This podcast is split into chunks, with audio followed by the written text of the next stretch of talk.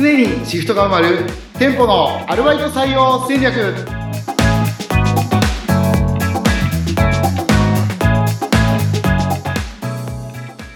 こんにちは。コンビニアルバイト採用の専門家菊池です。アシスタントの安井です。ゆぐさん、もうクリスマスですね。12月25日なんですけど、この時期のコンビニあるあるって何ですか？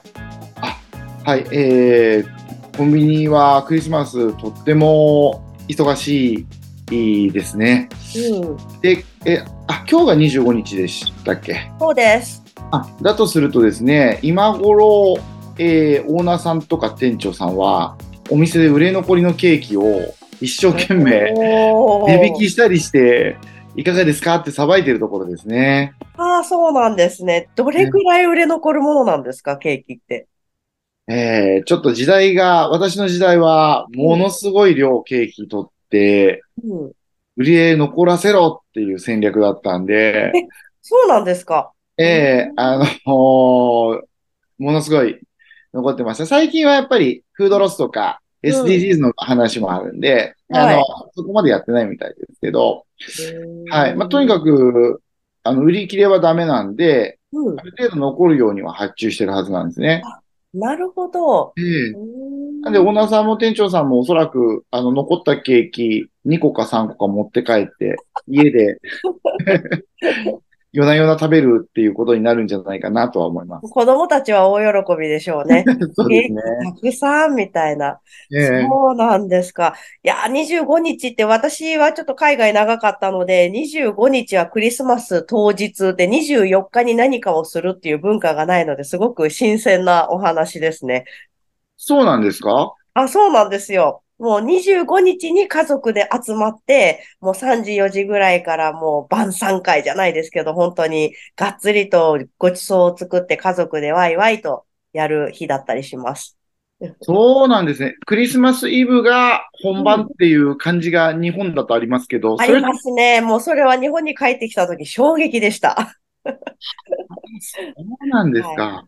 はい。で、25日の朝の5時ぐらいに子供たちが起き出してクリスマスツリーの、あの、も根元に置いてあるプレゼントをビリビリに破きながら開けるっていうのが風習ですね。映画とかで見ますね。ビリビリに焼きますよね。そうなんですよ。もう、あたりをはばからずにもうゴミの山を作るかのように、はい、ビリビリと破いて、はい、開けております。えー、いや、楽しい、いい時間ですね。はい、楽しいですね。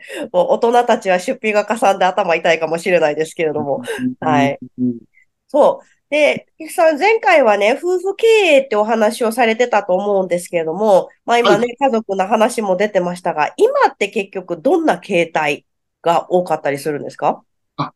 ええそうですね。前回は、あの、夫婦経営って言ってたのは、ちょっと昔の時代の話で、やっぱり今も、えー企業経営というか、会社で複数店、3店舗も4店舗も、はいはい。えー運営する。中には30店舗とか50店舗なんていうすごい。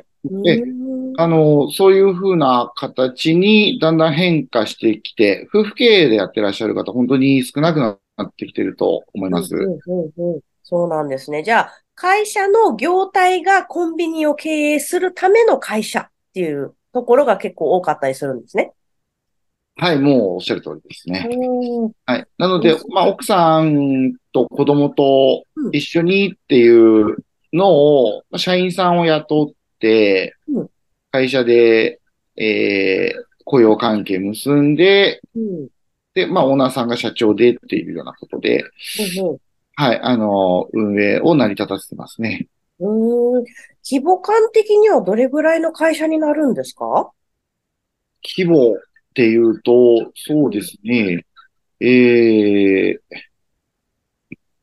と、1店舗運営して、うん。えー年商で15億とかになるので、なんで結構あれなんですよ。あの、コンビニの、まあ、会社作って始めるの、少々ハードルはあるんですけど、うん。最初から、あのもう看板があったりとか、商品揃ってたりとか、うん。っていうことがあるんでうん、まあ、うーん、開発とかしないでいいって手間を考えたら、うんそういうのを抜きにして、うん。えー初年度で15億とか、ポンと売り上げ立っちゃうんで、へー。だからその規模という意味で言うと、うん。結構大きい商売ができる。っていううん。のがコンビニですね。ある種やりやすい業態でな、にはなるんですね。スタートは本当にしやすいと思いますね。そうなんですね。社員数的にはどれぐらいの規模ですか？社員数だと、うん店舗で店長、副店長をつけるっていうのがスタンダードですね。うんうんうんうんで、オーナーはまあなるべく現場に入らないようにっていううん。風にえーなるのがパターンとしてありますね。おーで、アルバイト採用のなんか担当者とかっていたりするわけですか？アルバイト採用はお店で店長と副店長と、まあどちらかがあの面談して本、社でやるわけではないんですね。そうですね。はい。そうすると、社員さん。がいる分、アルバイトさん。はそん。なに多くなくていいとか、そういうメリットがあったりするん。でしょうかあ、いや、まあ、えっと、店長と副店長っていうのが、いわばですね、うん。旦那さん。と奥さん。に当たるので、おうええおうちょっと危険な、危険な話になってきましたよ。そうなんですよ。前回の話に続きじゃないですけど、危はい険なパターンが。そう。で、やっぱりまあ、アルバイトさんも必要だし、はい。同じですね。年末、クリスマスで集まらなかったらって、うんえー誰がお店やるんだってなるとどうしても。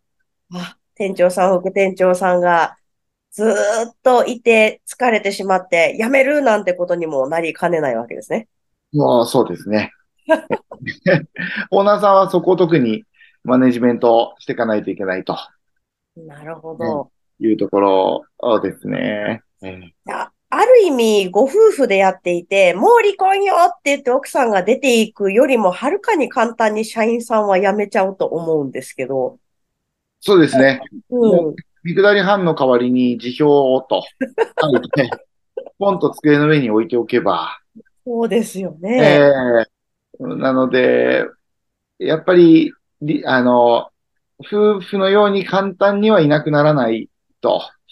あ、えっと、ごめんなさい。夫婦の方が簡単にいなくならないけど、うんうんうんうん。あのーまあ、社員さんは、言ってみたら、替えが利くじゃないですけど、まあ、また雇い替えたりとか、はい。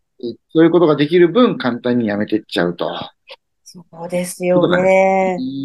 まあ、簡単とはいえども、採用にはまたお時間もお金もかかりますし、頭痛いところですよね。本当に人の件では、もう全国のオーナーさんが悩んでいるところだと思います。うん。それって何か対処療法的なものはないんですか？対処療法だと、まあ、前回もちょっとお話ししたと思うんですけど、とにかくコミュニケーションっていうところが、はいはいはい。なと思います。うんうん。一番いなくなっちゃうパターンは、うんあの、年末年始よろしくねって言って、オーナーが。が全然顔出さないとかしちゃうと、うん。え、従業員さんがやっぱ、社員さんが嫌になっちゃうんで、はい。あの、やっぱり、まあ、ねぎらってあげるというか、うん。大変だねって言いながら、うんまあ、飲み会ですか、とか、えー、昔な。ながら、ボーリング大会とかですかね。そういうの聞いてると、どこの業界もどこの会社も一緒ですね。そうですね。うんやっぱり昔ながらの手法ではあるんですけど、本当やっぱまあ、効果的なんだと思います。なるほど。ただ、今、最近伺うところだと、若い子はあんまりそこを好きではないっていう方も結構多いって聞いてるんですけど、どうなんでしょいや、もうまさにそうですね。う。うん。お母さんも年齢が、まあ上がってるというか、はい。やっぱり、いろんな時代を経験しているオーナーさん飲み会でいいだろうと思って、うん。あの、若い子誘うと、うん。残業代出るんですか？みたいな話ですよね。よく聞きますね。なるほど。ええ飲み会か。飲み会じゃだ、飲み代じゃダメみたいな感じですよ そうね。ですね。なので、やっぱり、コミュニケーションの場を確保するためと、するとですね、えーまあ、心当たりがあるのは、結構コンビニって細かい話になっちゃうんですけどうん、あの、くじとか、あの、い、わゆる玩具関係で、うん。結構こう、マニアックなもの、うん。アニメのもの、えー、アニメでけ一部の人しか知らないようなものとか、はいはいはい、ありますね。ありますよね。ええ、うん。ああいうの商品化して、で、なんかあるものはもう、すごいメガヒットみたいな、はいはい。そういう戦略を仕掛けるんですけど、うんうん結構コンビニで働いてる子たちって、うん。あの、それが好きでやってるような人人たちがいるんで、そうなんですね。なねる、ほど。それが欲しくて、コンビニに、で働こうかな、みたいな方いるので、うん。うん。あの、もう、コミュニケーションといったらそこにやっぱ寄り添うことですかね。なるほど。そう、店長さんが、あ、これ君好きだったよねっての分かってくれてたら嬉しいですもんね。そうですね、そうですね。うん一緒。にイベント行っちゃうとか、おおそれは絶対コミュニケーション取れますね。いいですよね。自分のフィールドじゃなくて、相手のフィールドに飛び込んであげるみたいな。あなるほど。え、それって、もともと店長さんが知ってるとかではなく、ちゃんと勉強してってことですよね？やっぱり本当にあの、やられてる方、あの、がっちりしたコミュニティ作ってるような会社の人は、うん。やっぱりしっかりみんなで共通の趣味持ったりとか、へえ。でなんかそういう、で、会話とかもなんでそういうふうに、うん、合わせてますよね。わ、あの、まあ、若い世代というか、そのうんうんうん、コンビニで働くような人たちが、しっかり好きなことっていうのを理解してうん、やろうとしてるから、まあ、勉強されてやってるんでしょうね。本当偉いなと思います。あ、素晴らしいですね。やっぱりもう皆さん日々勉強っていうのをすごく実践してらっしゃるからこそっていうところですね。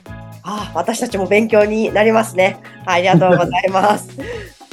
はい。では今回はこんなところで終わりにしたいと思います。次回以降も皆さんぜひ聞いてください。福士さん、ありがとうございました。ありがとうございました。